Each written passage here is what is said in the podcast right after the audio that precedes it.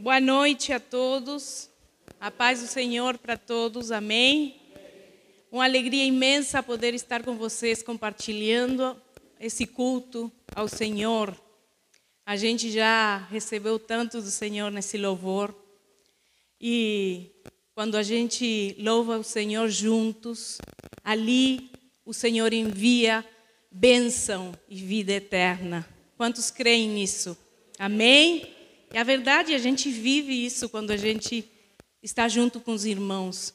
E é uma alegria tremenda poder estar com vocês hoje, compartilhando a palavra uma vez mais. E é uma alegria poder voltar a esse lugar. Sempre é uma bênção voltar aqui, irmãos. Saibam que cada vez que eu venho, eu fico admirada de ver caras novas, de ver a igreja tão linda sempre, sempre louvando ao Senhor tão, tão livremente. Isso é tão bom, né? Amém? Bom, eu hoje quero falar sobre a palavra que o Senhor tem me dado, me dado para compartilhar com vocês. É sobre a visão que nós, os crentes, escolhemos ter nessa vida que a gente passa aqui. Porque todos nós sabemos que nós somos desse mundo e que nós não podemos obviar que fazemos parte dessa terra. Sim? Mas também temos que saber, como filhos de Deus, que a gente não é desse lugar. Quantos sabem disso? Hum? Onde está a nossa pátria? No céu. Hum? Amém? A nossa pátria está no céu. Nós somos peregrinos nessa terra. Hein? Nós somos estrangeiros nessa terra. Ou seja, a gente faz parte desse mundo, mas nossa mentalidade, nossa consciência é celestial. Hein? Tá claro? Nós fazemos parte desse mundo, a gente mora e vive nesse mundo, a gente está com os pés aqui na terra, mas a nossa mente, a nossa forma de pensar, a maneira de pensar, a nossa, nossa consciência é saber que nós somos filhos de Deus e que a nossa, a, a, a, a, nossa conduta, o nosso sentir, a nossa, a nossa vida tem que estar rendida ante o Rei dos Reis e Senhor dos Senhores. Fazer a vontade do Senhor é o que nos alegra, é o que nos abençoa e o que nos permite viver nessa terra em abundância, em bênção, em alegria. E não quer dizer que a gente não viva situações difíceis, mas o Senhor está sempre aí. Amém? Agora, muitas vezes nós vivemos o Evangelho, mas a gente tem que decidir muitas vezes que mentalidade, que visão eu quero ter para morar e viver nesse mundo. Às vezes nós achamos que nós temos a mentalidade e a visão de Deus, mas nem sempre atuamos como filhos que têm uma visão de um evangelho de bênção na nossa vida. Porque simplesmente a gente olha para outros lados. A nossa visão está colocada em outras coisas que não são a visão que Deus quer para nós. E hoje eu quero confrontar vocês. Deus tem me confrontado nesse último tempo, por isso sempre o tratamento começa pelo pregador. eu posso falar com autoridade disso. Amém? Então, eu quero falar de uma visão temporal. Qual é a visão que nós queremos ter? Uma visão temporal, térrea Sim? Ou uma visão eterna, uma visão celestial. E sabem que na Bíblia está ali o exemplo de dois homens muito conhecidos, que a gente quase sempre está falando deles, e que nos fala de dois homens que um tinha uma visão temporal, térrea, e outro tinha uma visão celestial. Vamos ver eles? Vou convidar vocês para ver eles. E vamos ver ali em Eclesiastes 1, 1, 3. Fala da visão de um homem muito sábio, a visão de Salomão. Quantos falaram e ouviram de Salomão? Todos nós, né? Salomão como era? Sábio. Um homem reconhecido pela sabedoria que ele tinha. Quantos querem que a sabedoria do Senhor se manifeste nas suas vidas, como tinha Salomão? Eu quero. Hum?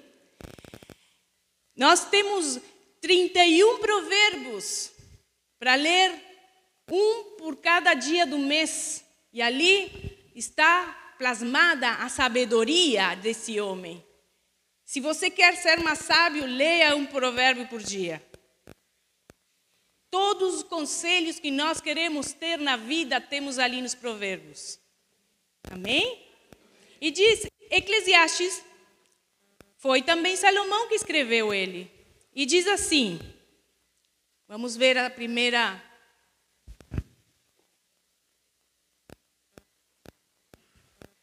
Palavras do, do pregador, filho de Davi, rei em Jerusalém.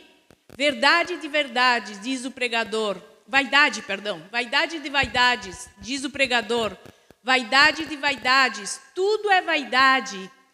Que proveito tem o homem de tudo o seu trabalho que faz debaixo do sol?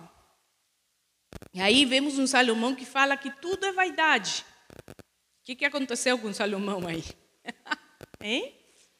Nós aqui nesse, nesse, nessa passagem nós encontramos aqui dois questionamentos interessantes de Salomão. E que ele, nesse momento da vida dele, dele deixa ver que em suas palavras é, que o ponto de partida para a sua reflexão é a humanidade. Nós vemos nesse versículo que ele está falando da humanidade. Tudo é vaidade. Que proveito tem quem? o homem. Ele está falando da humanidade. O homem que proveito tem em todo o seu trabalho que faz, do, onde? Debaixo do sol. Aonde? Na terra, aqui, nesse lugar. Aí nós vemos um Salomão que está falando da humanidade, do homem que está aqui na terra. Onde está a visão dele nesse momento? Aqui na terra. É uma visão terrenal terra, não? Terra. Sim, uma visão temporal, porque nós sabemos que a vida nessa terra como é? Temporal. É por um tempo, a gente não vai toda, estar toda a eternidade aqui nesse lugar. É temporal, tudo acaba aqui. Começa a eternidade nas nossas vidas, mas aqui acaba. E aqui nós vemos um homem que está centrado no ser humano, no homem, suas expectativas, as suas metas, os seus fracassos, as suas frustrações, tudo isso ele está olhando. E nesse, esse aqui não é um versículo aislado da Bíblia. Porque nós vamos ver que Salomão, quando escreve Eclesiastes, ele está falando em todo o livro, está falando sobre essas questões térreas e do ser humano. Tudo aquilo sobre o qual fundamenta a reflexão de Salomão aqui em Eclesiastes é onde, nessa vida, na vida térrea, aqui nesse mundo, todo esse trabalho filosófico que ele faz, tudo aquilo que sobre o qual Salomão vai escrever está ligado estreitamente a conceitos fortemente arraigados à temporalidade. É nesse tempo da terra, nesse tempo de vida, de vida que o homem tem. Está baseado na brevidade, breve, brevidade, tá bem vi? Brevidade, está baseado na, baseado na futilidade, na fragilidade dessa vida. Nós vemos um Salomão que está somente olhando a humanidade, o ser humano. Logo continua no capítulo 2, versículo 3, e ainda olhando essa fragilidade, essa humanidade, ele toma uma decisão. E que diz: Decidi entregar-me ao vinho e à extravagância, mantendo, porém, a mente orientada pela sabedoria. Ela, ele não perdeu a sabedoria, mas decidiu se entregar ao vinho, ao álcool. Meus queridos, eu acho que Deus permite coisas nas nossas vidas, como permitiu ali com Salomão, para que não somente a pessoa entenda certas coisas na vida, mas também para que todos os que estão ao seu redor, e hoje nós estamos entendendo o que viveu Salomão. Deus permitiu aquilo para que nós hoje podamos entender que a nossa visão quando está colocada na humanidade, quando está colocada na terra, quando está colocada aqui nas coisas desse mundo, sempre vamos ter limites, sempre vamos ter frustrações, sempre vamos dizer é vaidade, de nada serve, sempre não vai haver solução. Quando nós colocamos a nossa visão no, na humanidade e aqui nas coisas desse mundo.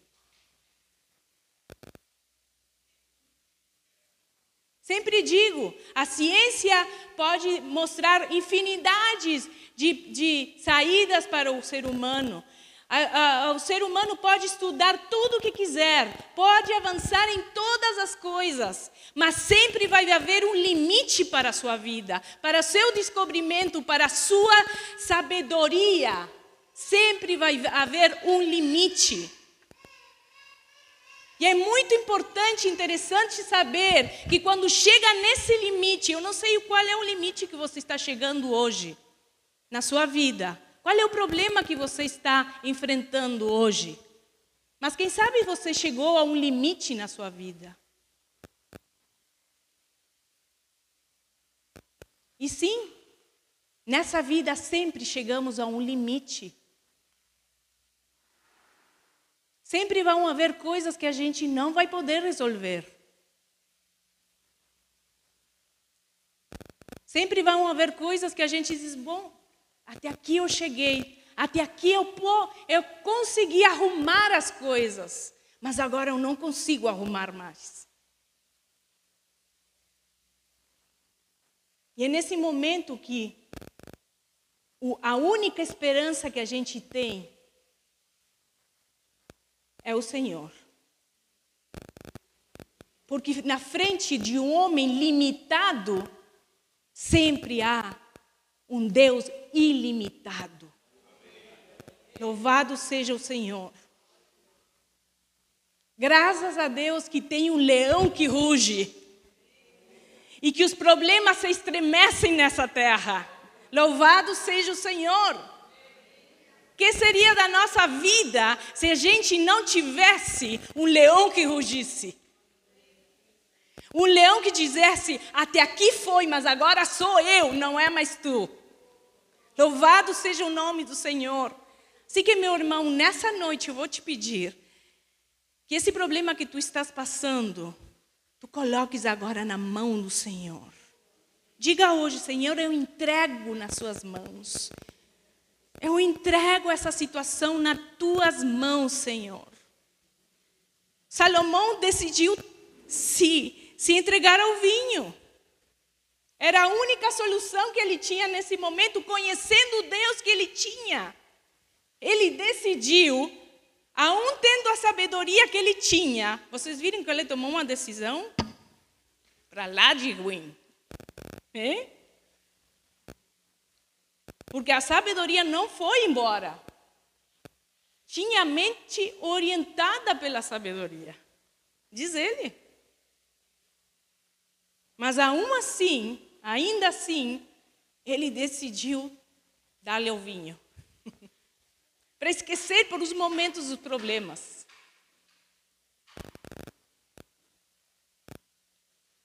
Hum?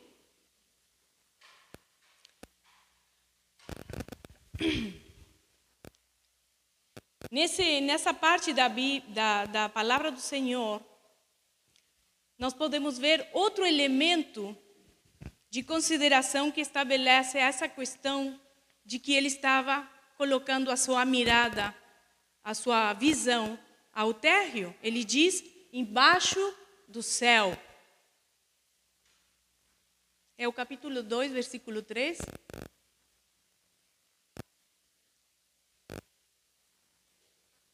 No, no espanhol diz assim: e de me aferrar à necessidade hasta ver que, que de bom ele encontra, encontra o homem ao que se faz embaixo dos céus, durante uh, os contados dias da sua vida. Hum? Aí ele fala também de que está a sua visão aqui na terra, nas coisas desta terra. Em outras palavras, é uma dimensão totalmente térrea. Hum?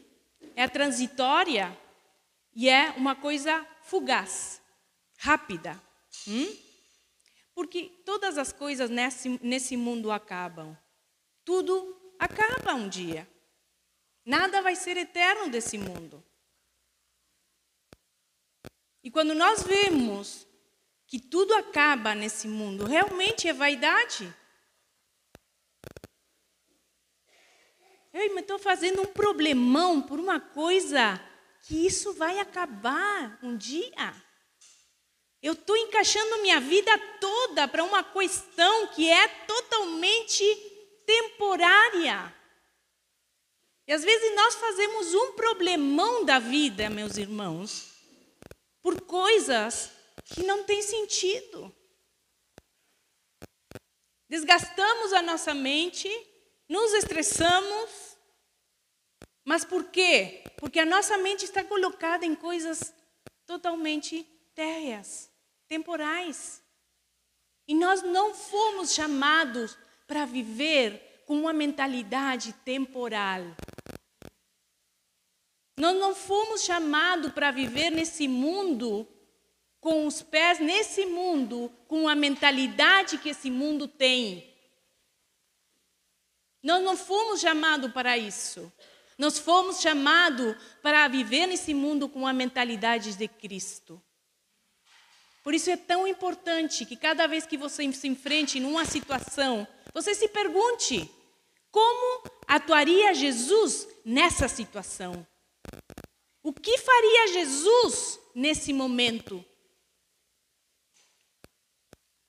Será que essa decisão que eu estou tomando seria a decisão que Jesus está tomando, tomaria no meu lugar? Pergunte cada vez que você tenha que fazer alguma coisa. Isso é ter uma mentalidade celestial. Porque você vai pensar com a mentalidade de Jesus. Leia a vida de Jesus para que ele possa ser um real exemplo na sua vida. Conheça mais o seu Salvador para poder você refletir a vida dele nessa terra. É tão importante saber dele para que nossa vida possa ser uma vida que reflete a vida de Jesus. Reflita. Amém? Então nós vamos ver nessa visão que é está somente olhando o homem essa vida embaixo desse céu. Vemos a visão de Salomão. Esses três elementos são os três elementos que nos dão a pauta de que Salomão estava olhando com uma visão temporária. Agora, se nós vamos ver no versículo 2, 17 e 19, pá, bueno, se dá para ver.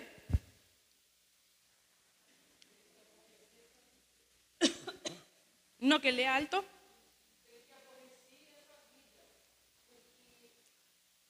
A obra que se faz debaixo do sol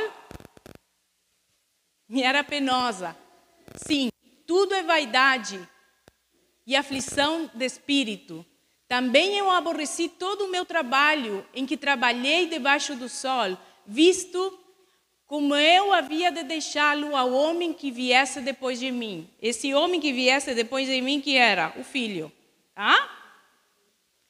E quem sabe se seria sábio ou tolo.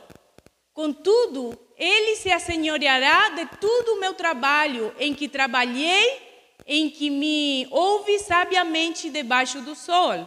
Também isso é vaidade. Quantas pessoas vivem nesse mundo pensando em deixar algo para seus filhos? Ah, eu tenho que trabalhar, eu tenho que trabalhar porque eu tenho que deixar algo para meus filhos. Tá bom que a gente deixe algo para eles. Essa é a tarefa do pai, da mãe. Tá? Deixe. Mas se você perguntar para o seu filho, o que, que você prefere, filho? Você prefere que eu trabalhe 20 horas ao dia? Ou que eu esteja e que deixe para você alguma herança boa? Ou que eu passe mais tempo com você em casa? O que será que nossos filhos responderiam?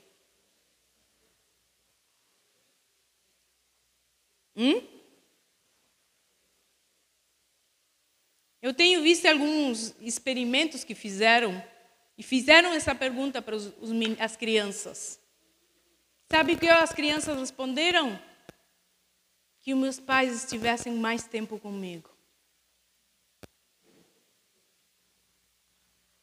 Às vezes nós, os pais, estamos tão empecinados, empilhados, como é? Ostinados em ter o material, casa, carro, a última televisão, último celular, dar tudo para eles, o que eu não tive, eu quero que meus filhos tenham. Sim, isso é bom. Mas é tão bom. Eu escutei uma vez a minha mãe dizendo: Eu não quero que meus filhos tenham o que ele, eu não tive. Eu quero que meus filhos tenham o que eu tive. Meus queridos, esse mundo está tão louco que tem tirado os pais de dentro de casa. Porque nós temos que é, é, obrigatoriamente chegar a um nível de vida que a sociedade nos está impondo. E o que tem feito isso? Tirado os pais de dentro de casa. Os filhos hoje estão querendo que pai e mãe estejam mais tempo com eles.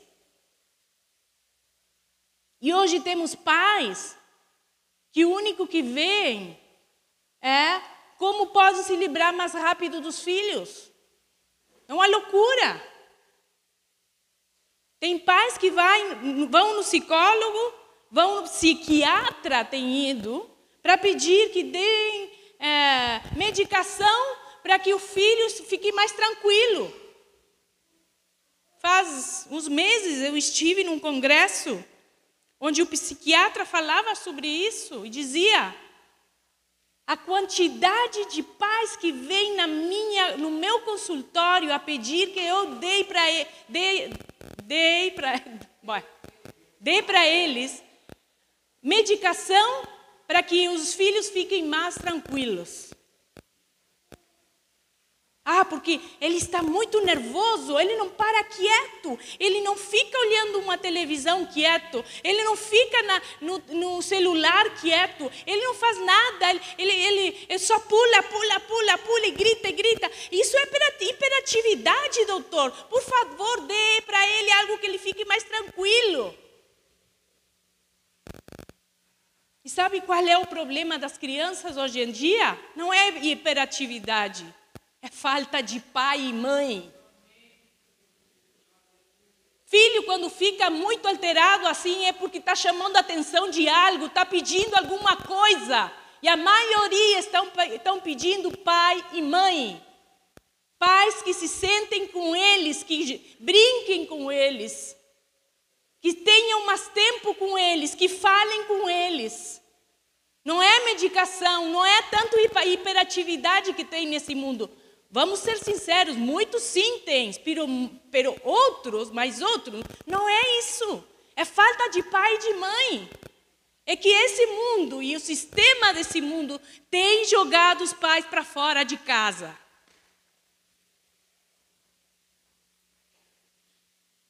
Ah, porque eu tenho que ter o último carro. E não é assim. Deus tem nos chamado a viver outra vida, meus queridos. Estamos nesse mundo, mas não fazemos parte desse mundo.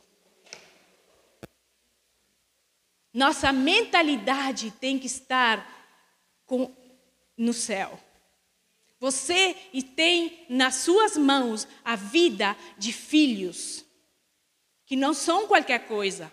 Não são os bichinhos que a gente vai, coloca um, o celular em frente e diga: Bote, fique quieto aí. As crianças são pequenininhas, já sabem passar assim o celular, né?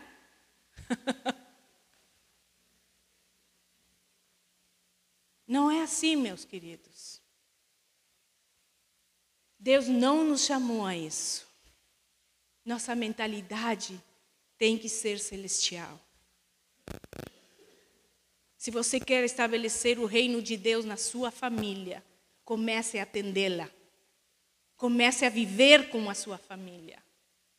Comece a viver uma vida em família, porque Deus tem um propósito, sim, com a sua família. Louvado seja o nome dos. Quantos estão preparados para viver em famílias? Aleluia. Então eu pergunto, aqui nós vamos ver a vaidade de Salomão. Salomão era um homem que tinha tudo. Como poderia aborrecer a vida alguém que tinha tido tudo? Tudo, quando eu falo de tudo, Salomão tinha tudo. Sem dúvidas, é um homem teve a vida que todo homem sonha. O seu pai, Davi, era um homem conforme o coração de Deus, não é verdade? E o seu pai deixou o reino em pleno apogeu. Em pleno apogeu. E esplendor. E não é só isso. Deixou uma promessa, porque da sua descendência sairia o Messias. Ou seja, que Davi deixou não somente uma herança material, senão que deixou uma herança espiritual para Salomão. Davi, que era um homem conforme ao coração de Deus, deixou tudo para Salomão: riquezas, vida em abundância e uma promessa. Ele tinha tudo. A sua sabedoria, como não teve outro na história, na história da humanidade. Uma sabedoria, algo nunca visto. Tinha poder, tinha fama, tinha dinheiro em abundância, a tal ponto que outros reis de outros lugares vinham para ver ele e visitá-lo para ver o que ele tinha. E vinham todos com presentes para ele, só para visitar o rei Salomão. Tinha mulheres, 900 mulheres, imagina. Eu falava isso, digo, o, o sonho do, de, de todo homem, 900 mulheres. E aí uns diziam, não! O que seria da minha vida com 900 mulheres? Já com uma basta, né?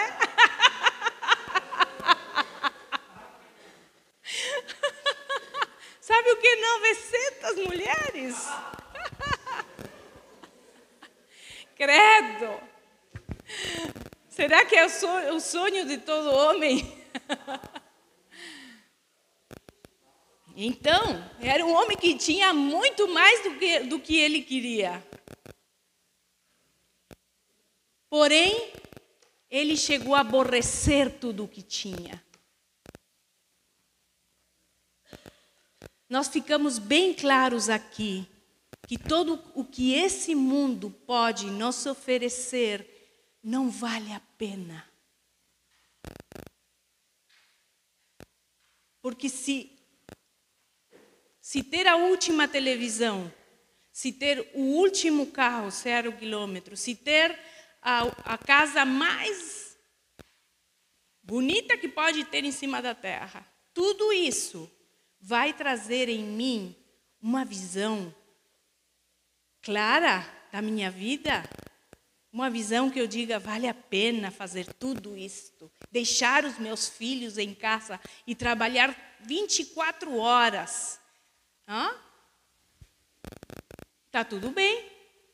Mas Salomão nos deixa claro que tendo tudo o que um homem quer ter na vida, chega ao ponto de dizer isso tudo é vaidade, está claro que não vale a pena. Eu pergunto se vocês saem e vê a vida dos famosos, será que tem eles a melhor vida porque tem tudo o que eles querem? Não. Às vezes são as pessoas mais infelizes.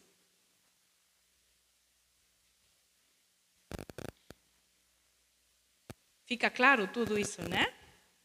Agora, a visão que a gente tem vai determinar a nossa vida sempre. Uma visão que a gente, se a gente coloca a nossa visão na terra, vai ficar claro que a gente não está vivendo o evangelho que Jesus veio pregar. Não, não é esse o evangelho que, que Jesus veio pregar aqui na terra e que nos deixou para que nós preguemos.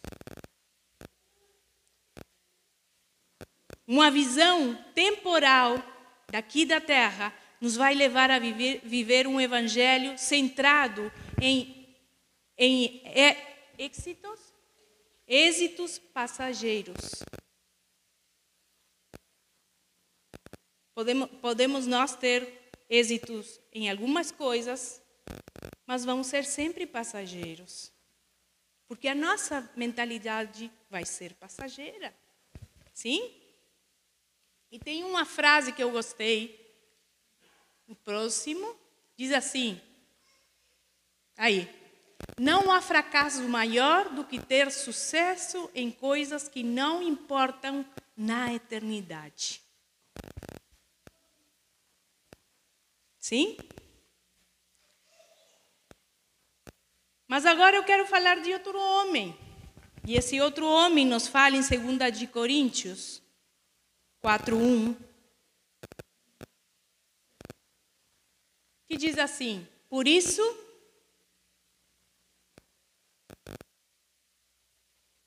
tendo esse ministério, segundo a misericórdia que nos foi feita, não desfalecemos. Por quê? Porque nós vamos ver que Salomão, quando começou a olhar para esse mundo, para essa terra, ele começou a se deprimir. Ele começou a desfalecer. Mas nós aqui vemos um Paulo que chega depois e diz: Por isso, tendo esse ministério, segundo a misericórdia que nos foi feita, não desfalecemos. E aqui vamos ver um homem que coloca a sua visão no celestial. Sim? O que nos leva a nos desanimar? As circunstâncias? Qual é o antídoto para que esse mal frequente hoje em dia, em nossos dias, qual é o antídoto? Nós poderíamos pensar que uma pessoa que, que não se desanima é aquela que há que tenha alcançado todos os êxitos na sua vida. E vamos dizer, ah, então ele não se desanima porque ele tem a vida que ele quer, que todo mundo quer. Sim, nos desanimamos. Mas eu pergunto, essa seria a realidade do apóstolo Paulo?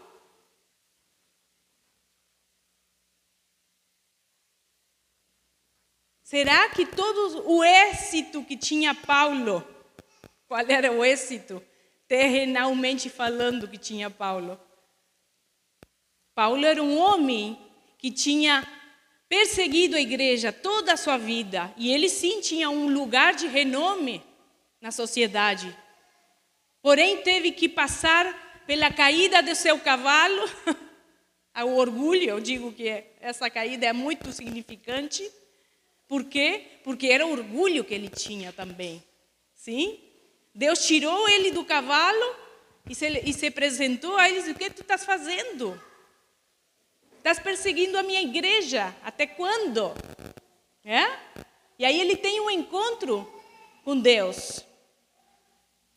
E começa a seguir a Deus e fazer a vontade do Senhor. Quando Paulo se entrega a Deus, ele começa a viver uma vida conforme a vontade de Deus. Deixou de perseguir a igreja. Ele era o terror da, da igreja naquele tempo. Sim? Mas ele começa a viver uma vida conforme o propósito de Deus e a sua visão é totalmente celestial. E eu pergunto quantas vezes Paulo esteve encarcelado? Será que as circunstâncias que Paulo vivia eram as que determinavam a sua vida? Não. Ele poderia estar encarcelado, mas sua visão, aún dentro da cárcel, era celestial. Poderia estar acorrentado, mas ele dizia: Vamos cantar, vamos louvar, porque aqui Deus nos vai libertar. E as cadeias se, rompiam e ele era livre. E a glória de Deus estava sobre a sua vida. E não desfalecia, meus irmãos. As cartas que Paulo falava e escrevia para as igrejas, a carta dos Filipenses, nós vamos ver que é uma carta que ele está dentro da cárcel e está ali dando, dando é, como é que se diz? É, hum, fortalecendo ou animando, encorajando a igreja. Ele que estava encarcelado. E, é uma, e são as melhores cartas da Bíblia, as que se escreveram dentro da cárcel. Ou seja, que era a circunstância que ele vivia, o que fazia, o que determinava a sua visão? Não. porque ele sabia para o que ele tinha tido, tido chamado. Ele sabia que era filho de Deus. Louvado seja o nome do Senhor. E diz 2 de Coríntios 4, 2.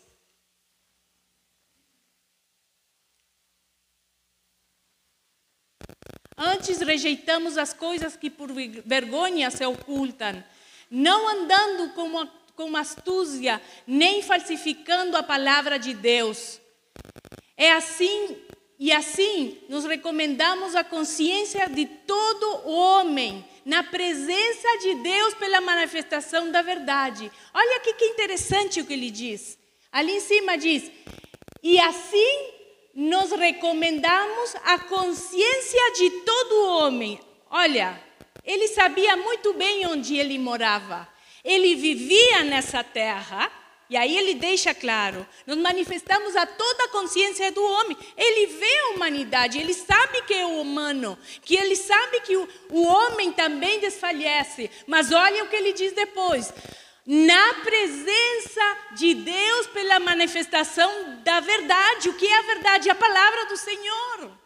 Ou seja, ele diz: Eu trago à humanidade a palavra do Senhor, eu trago a minha humanidade na minha consciência, eu coloco a verdade do Senhor. Nós não deixamos de reconhecer que somos homens limitados, mas sim reconhecemos que Deus está por cima do homem limitado.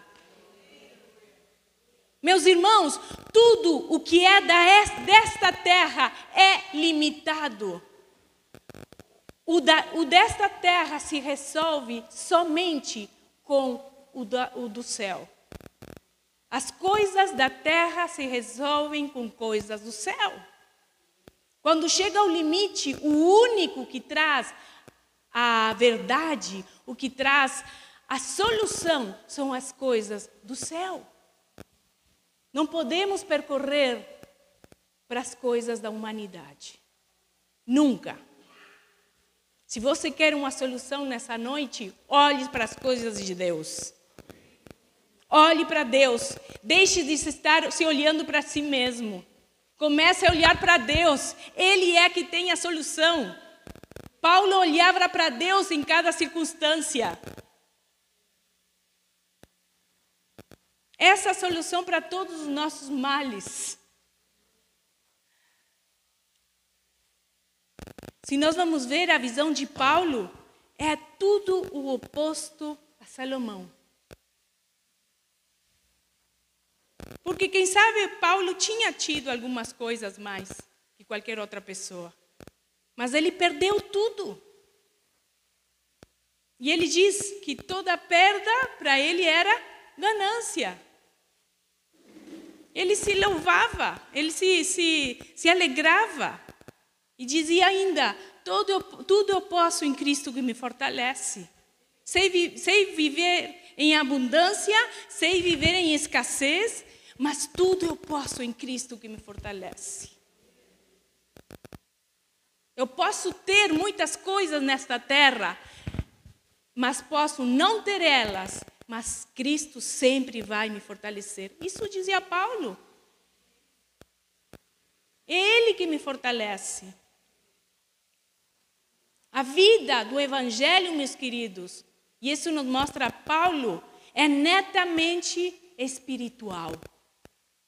Não queramos arrumar o evangelho com coisas carnais, com coisas desse mundo, porque o evangelho é netamente espiritual. As coisas desse mundo se resolvem com coisas espirituais. Qual é a ação do inimigo? Ele quer nos cegar. Ele quer que nós coloquemos a nossa visão aqui na terra. E temos assim como as galinhas, viram? Assim, olhando só para baixo. Sim, só olhando os problemas daqui.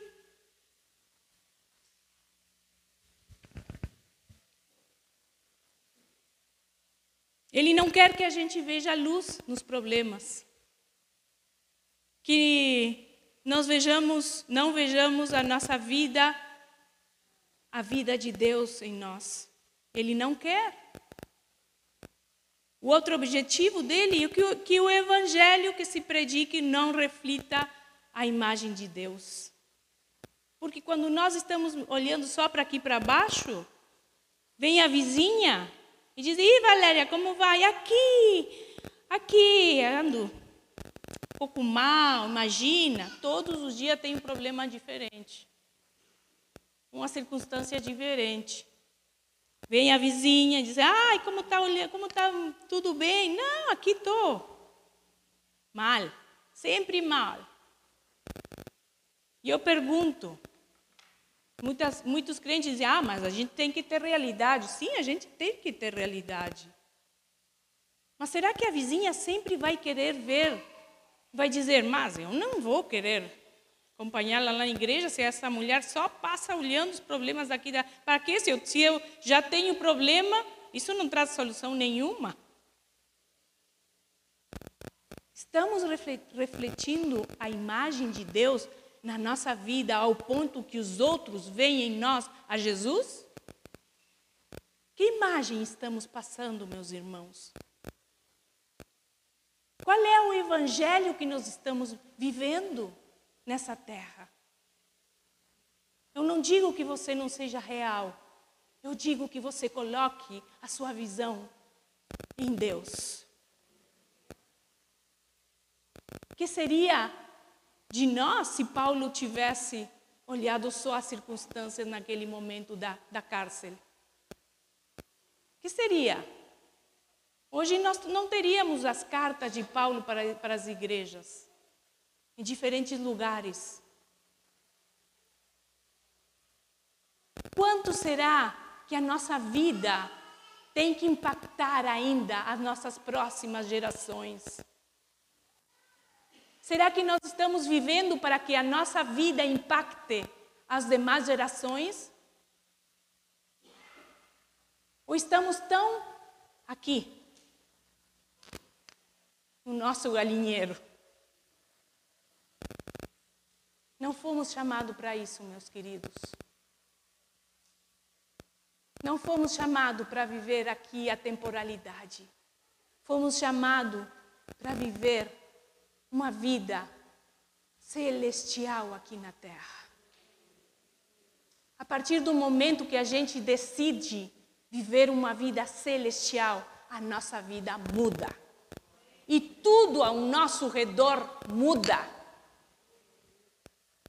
A nossa fé é incrementada e aqueles que estão ao nosso redor vão ver uma vida de bênção. Pá, que fé que tem a Yara, hein?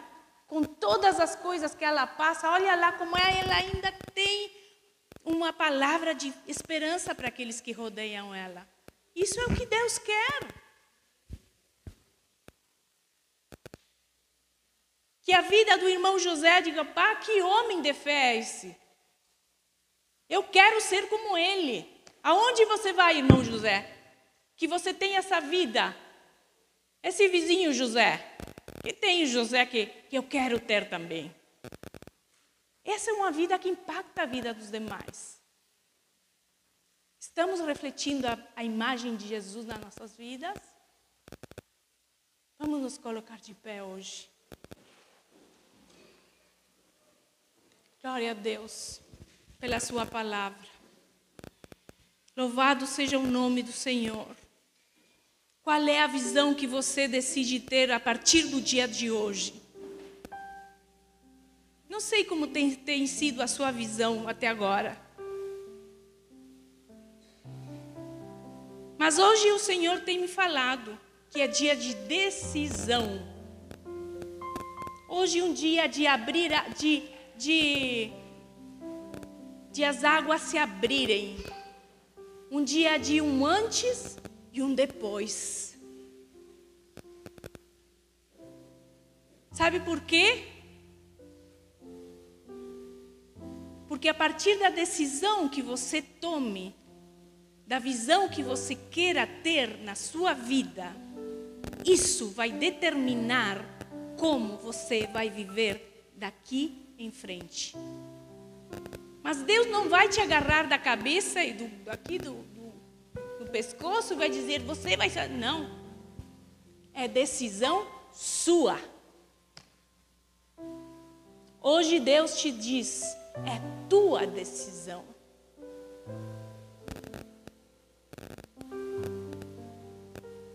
Vamos fechar todos os nossos olhos. E aqueles que queiram começar a viver uma vida diferente, que hoje seja um dia de um antes e um depois, passa aqui na frente.